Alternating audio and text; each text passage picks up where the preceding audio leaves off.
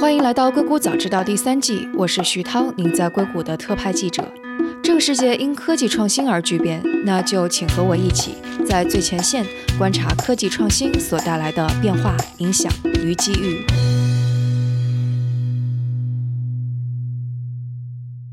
今天和我们坐在一起的是张璐和 howe 我们都很熟悉了。张璐是 Fusion Fund 创始合伙人 howe 是硅谷著名的连续创业者和投资人。Hello，二位，欢迎来到硅谷早知道。啊，徐涛你好，大家好。徐大好，张璐好。今天我们聊的这个话题是开源软件。其实这个话题还是 Howie 提出来的。那开源软件在我心目当中可能是一个很自由主义对抗大公司这种形态，但最近几年可能有一些趋势也比较有趣。首先是大公司慢慢的参与到这种开源的社区当中来，其次他们也会把一些自己的项目开源出来。然后到一八年的时候，可能就会看到几个非常大的并购，就比方说 IBM 收购啊红帽，然后还有啊微软收购 GitHub。然后包括昨天也发生了一起比较大的并购，也是 Howie 发给我的，是 F5 收购 NG Next，是六点七亿美元，也是挺大的一个收购。所以这种趋势还是挺明显的。那我们要不要先来说一下，就是我觉得开源是对抗邪恶大公司的这种印象，是一种错误的理解吗？还是这过程当中其实发生了一些什么变化？对，开源公司如果是从历史上来讲，确实是。是不是邪恶大公司我不清楚，但是是确实是大公司。比如说 Linux，它的背景就是在几十年前 Unix 做的很好，然后都是大企业在用。然后有些人觉得，哎，我自己也可以写一个操作系统，然后是开源的，尽管没有 Unix 呃这么好，这么稳定，呃功能这么多，但是呃玩一玩可以，或者说有些人也是可以用。所以说从那个角度来讲，确实是有一个很大的操作系统，有很大的公司在做的时候，有一些个人或者小的团体开始做起来，之后就发生了一些变化。对。在过去，尤其是过去十年，应该说开源不只是一个小公司、大公司的事情。每个公司都会去去看，哎，我的开源的那个策略是怎么样？比如说，就像你提到的，IBM 买了红帽啊，说明他自己也是对开源感兴趣啊。微软也买了很多开源的公司，所以说现在这个阶段其实不存在是大公司喜欢不喜欢开源，而是说开源对我做的这件事情，在我这个 segment，在我这个领域是不是 make sense？就是嗯，我觉得这种变化可能还。还挺有趣的，因为可能在很多年前，像 IBM 或者微软这样的公司，他们其实是不喜欢开源这种概念的。所以，能不能够仔细说一说，就这种转变是怎么开始？就从一步步他们接受开源这概念，到开始。加入这个社区，然后再到开始把自己的项目也开源出来，就这种转变是是怎么样，怎么回事儿？我觉得开源首先现在还是属于一个早，大家在摸索、在学习，并但是已经三十年过去了，还是早。呃，真正开源晋升，也就是大概最近五年、十年的事情。在九十年代或者说是零几年的时候，其实真正开源做得好的公司，也就是红帽一家公司。嗯所以说，真正在学习、真正在有突破，也就是最近五年、十年的事情。哎，这是为什么呀？其实大家以前有一个错误的理解，就是说开源是要比闭源的软件要便宜，呃，或者怎么样。其实这个是让开源没有做一个好的开始，因为任何一个东西你最终是要创造价值，你是要靠比人家便宜是做不起来的。这也是为什么前面的十年、二十年开源其实做的很一般。最近五年、十年之所以开源做得好，其实两个，第一个大家意识到，其实我提供的价值并不是比人家便宜，我是做的东西确实比人家好，我是有一个非常独特的位置来提供这个价值。虽然说开源不代表任任何人都可以把源代码放到我的这个里面，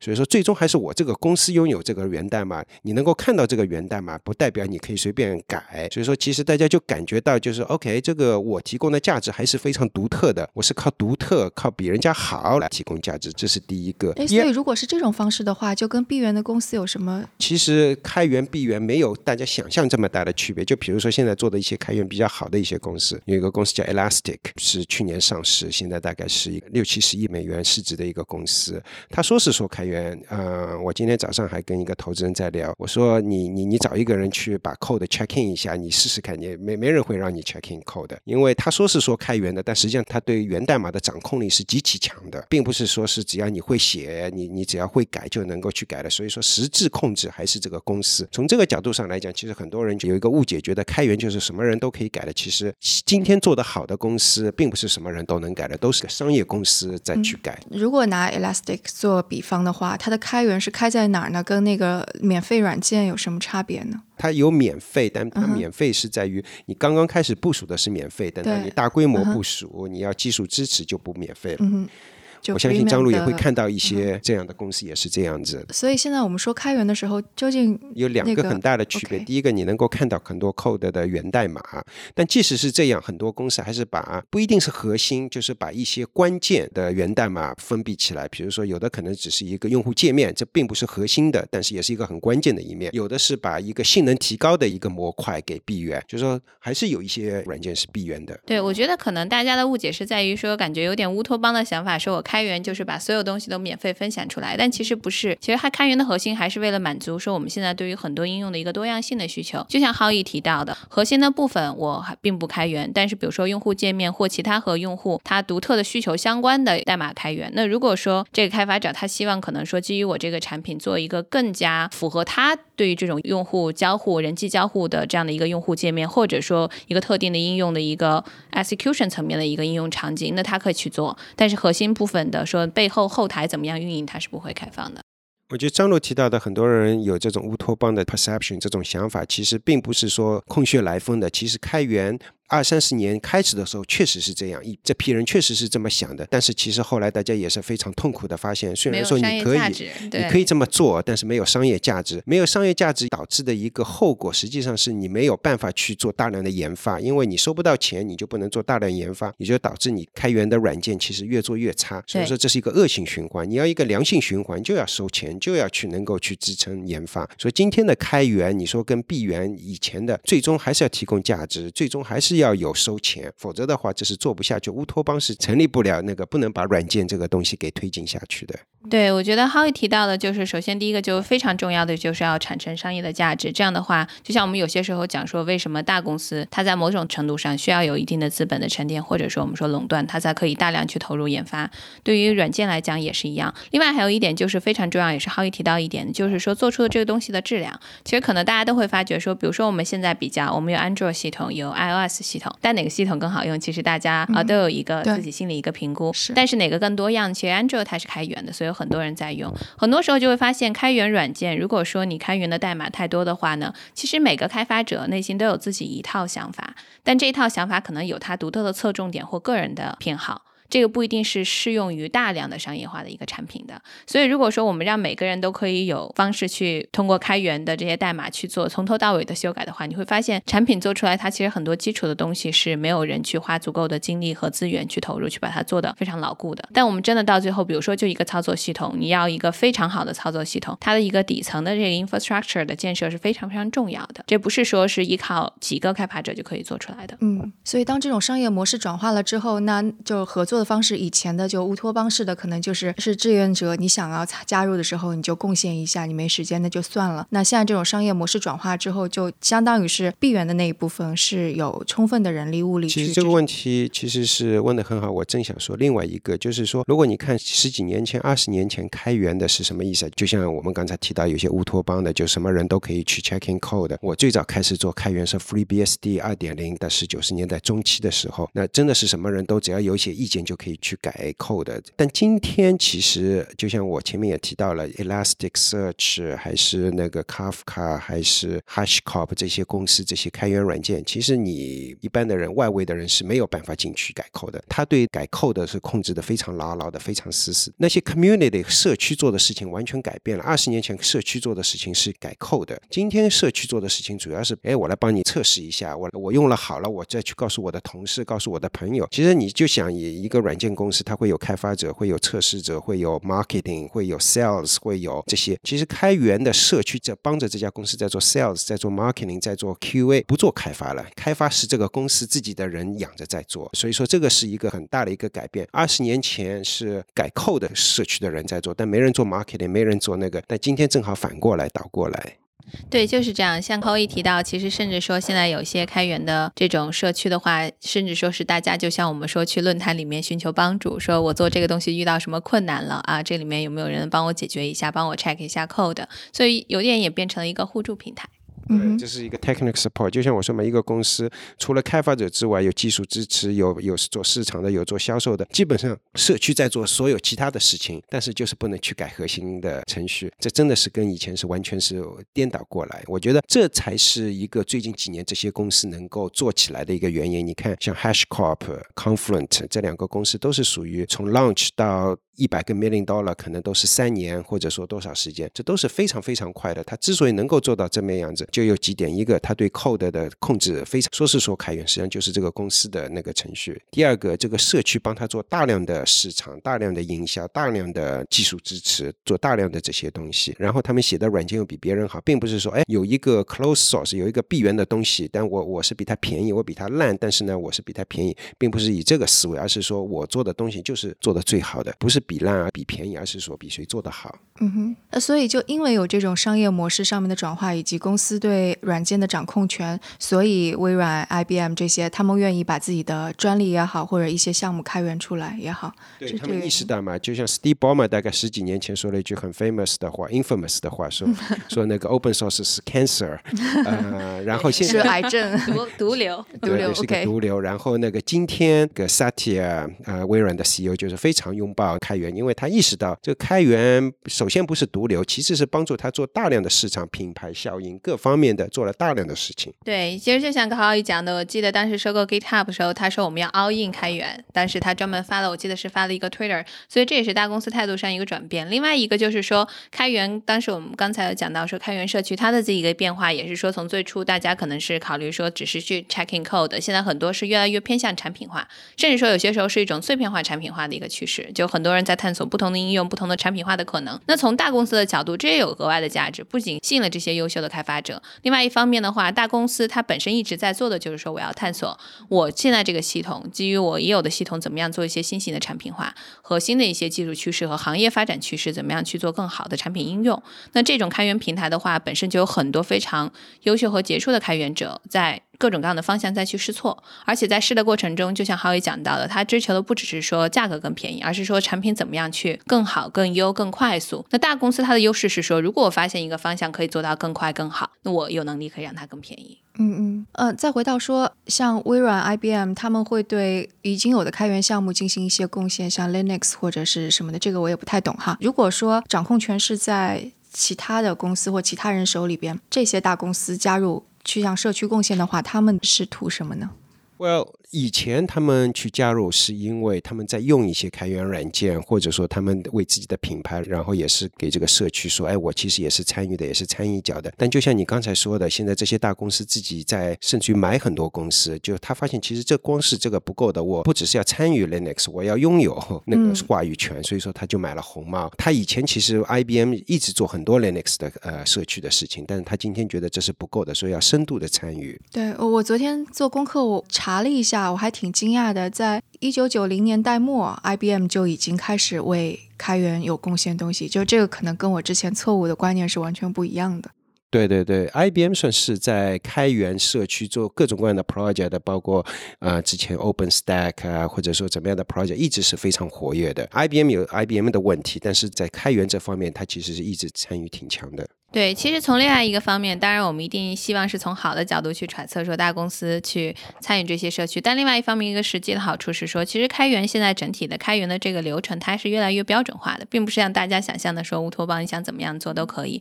那你在建立某种形式的这个标准的时候的话，谁会成为这个标准既定者，谁其实就最有话语权。当你说标准的时候，是指什么意思？就是它这个开发的过程，其开实现在对。使用代码的过程，其实各种各样的一个开源社区，它现在都有自己的一个流程，或者说它符合什么样的标准。嗯哼，所以就说像微软、IBM 这些公司，其实是想为这些来制定标准。这个我不知道，只是说一种揣测。但如果说这是越来越趋向标准化的一个过程，那谁能够在标准制定的过程中有话语权，或者说有影响力、潜移默化的影响力，将来对于这些开发者的导向，包括说他们写的，就是说在进行产品开发之后写出来的这个东西是会符合谁的本身它底层产品的一个标准，这也是一个非常强的导向性。那比如说我开发出来的产品和微软的系统更加契合，我 和 IBM 的系统更加契合，那自然就会导向到这个公司更多的一个流量。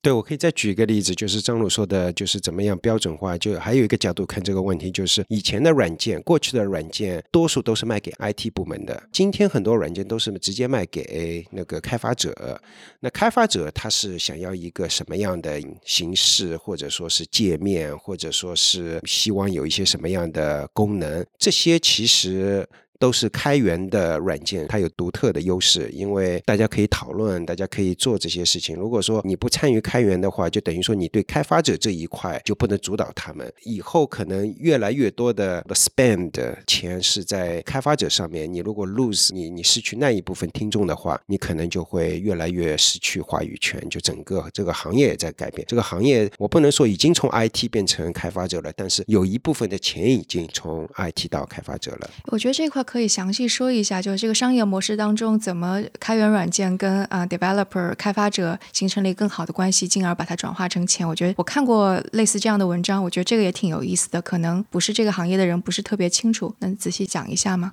就好像你做任何一个软件，你都需要数据库或者类似数据库这样的一些软件。那你用什么呢？以前就是你去买软件，对吧？那今天其实有公司的高层去决定，说我买一个，对，今天其实每个人都是网上去去下载一些各种各样的，看是不是符合自己的。如果是符合自己的胃口的，那就我就开始用，或者说我做人工智能的开发，也是用一些开源的软件来用用。而且最开始的时候是免费的。对，最开始的是免费的，用了时间长了，然后我就可能付费了。还有一点我们还没有提到的，就是说，尤其是关于商业模式，就开源的软件，很多的商业模式其实是把它云化了。所谓云化，就是 provide as a service，包括像 Mongo、MongoDB、Elasticsearch 这些公司，其实越来越多的他们的营收入其实是从它提供了一个 Elastic as a service 或者 MongoDB as a service 这一部分，其实是我觉得今后，比如说一个开发者一开始用了 Elasticsearch 用的很好，就是做一个 prototype 就就写一段。后来发现，哎，这个我写的很好，但是我要大规模实施了。那大规模实施，我会一一下子去买一百台服务器吗？也许我不会。哎，我就去用 Elastic as a Service 去了，可能用起来更加舒服。就是说，潜在的开发者怎么开始一步一步去为了这一个产品开源产品去付费的几种途径。对，其实我们投的一家公司叫 Paper Space，就是浩一讲的这种商业模式。它其实本身来讲的话，开发者用你的服务，当然这方面它是有一个收费，它也是一个 GPU Cloud 上面的一个 service。但是到后面的话呢，开发者渐渐就是会需要更多的这个 cloud computing 的，他更需要更多的服务器。那他们其实说实话，可能简单一点理解，就他在卖他这个 cloud computing 这方面的一个服务。所以根据你要用多少空间，然后你再去付相对的一个费用。那从开发者的角度，他还是感觉。说哎，我其实并没有是因为我多用了这个软件而被收钱，我只是说是本身我在其他地方使用也要付的这个基本的成本，我在付钱。但这就形成了一个相对来讲也非常好的商业模式，对于这类的创始公司，它也可以快速的进行早期的营收和发展。我其实也观察到，可能在一三一四或者更早的时候，硅谷有一些投资人已经蛮愿意投开源软件公司了，并且很看好。对，其实硅谷的投资人的心态。绝大多数或者说全部的人，并不是说在五年前、六年前看清楚了开源怎么个去商业化。其实他们有些论调其实还是错误的，但是他们有一个信念，就是说开源是一个大势所趋，然后我必须投入到这个洪流当中去。比如说很多那个嗯 VC 会告诉你，你如果去问 Goldman Sachs CIO，他会告诉你，我尽量不买。闭源的产品了，已经。我确实用 Oracle，用 VMware，但是我尽量从现在开始不用闭源的产品了。五六年前开始是这样子，是 gomosas 可能是唯一一个公司，但今天你去看。我觉得这样的大公司肯定不是个位数的了，所以说这个趋势是大家都是看得到的。从一个 VC，因为 VC 看的是趋势嘛，所以说他们看到这个趋势，觉得哎，开源是会成为主力，今后软件的主力。但是怎么个去商业化，其实很多人是没有看清楚。其实我们刚才聊了一开始，尤其五年、十年前，大家觉得我就是有一个开源的东西，做的比闭源的烂一点不要紧，我比它便宜，我就能够去 commoditize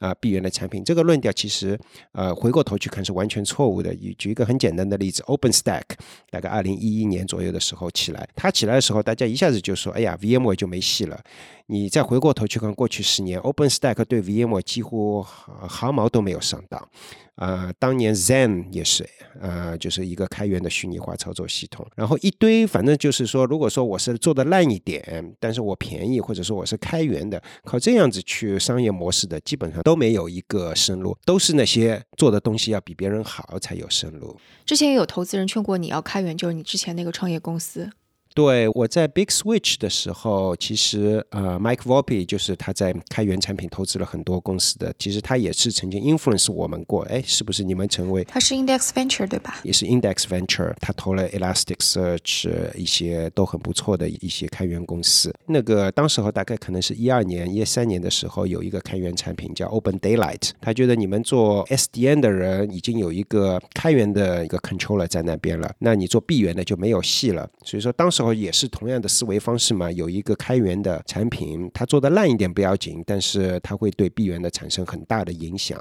其实回过头去看，Open Daylight 对整个网络界没有任何，可能多开了几个 conference，一堆硅谷的那个网络工程师多开了很好几个那个大会。除此之外，我不觉得对商业部署产生一丁点的呃影响。那所以说这个理论其实是错的，就是说我有一个开源的产品，做比便宜比呃烂一点无所谓。回过头去看，肯定是。一个错误的一个想法，所以当时你有动摇吗？当时我们动摇过。呃，你想，Mike v o p i 是我们的董事成员，然后他的观点肯定对我们是有一定影响的。我们内部花了很长时时间。激烈的也争论过是不是要开源，最终没有开源啊，我觉得完全是对的，因为其实我们提到开源有些什么弊端，开源弊端当然有，开源如果你用不好的话，其实有很多 distraction，right？本来我是十个 engineer 闭门能够非常认真的去写东西，现在我要去关心社区，这本来就是说一个花更多的时间去考虑一些其他的事情。那对我们当时候像网络这个产品，我不觉得客户在意你是开源不开源，有很多人说我要开源，嗯，我不觉得最终。他他最终还是要买，因为他最终是要买一个产品是不是稳定啊，是不是有这个性能，而不是说是买一个有可能百分之一的时间是不 work 的，但是呢便宜个百分之三十，他不要这个东西。对，所以说我们激烈了争论了以后，我们没有开源，肯定是件好事情，至少从我的角度来讲。这次访谈我们聊的时间比较长，而且我觉得还蛮精彩的。很多东西我觉得如果删节掉，那就太可惜了。所以我把节目分成了两个部分，在下一集中我们会聊到大公司支持开源软件的其他原因。也会聊到开源软件公司，尽管在商业模式上有了很多演进，并且得到了大公司的青睐，但依然存在着一些风险。我们还会提到现在在中国的一些情况，也请大家关注。大家如果有什么想法或者评论，请给我们留言，或者在读者群中进行讨论。加入读者群的方法是添加克星电台的微信号，由克星电台小助手拉您入群。微信号是克星电台的拼音全拼。K E X I N D I A N T A I。如果觉得节目对您有启发，也请转发给您一两位朋友们，让他们也听到这档节目，或者在您所使用的音频平台上给我们点赞打星，这样都能够帮助更多的用户收听到我们。那我们下次节目再见。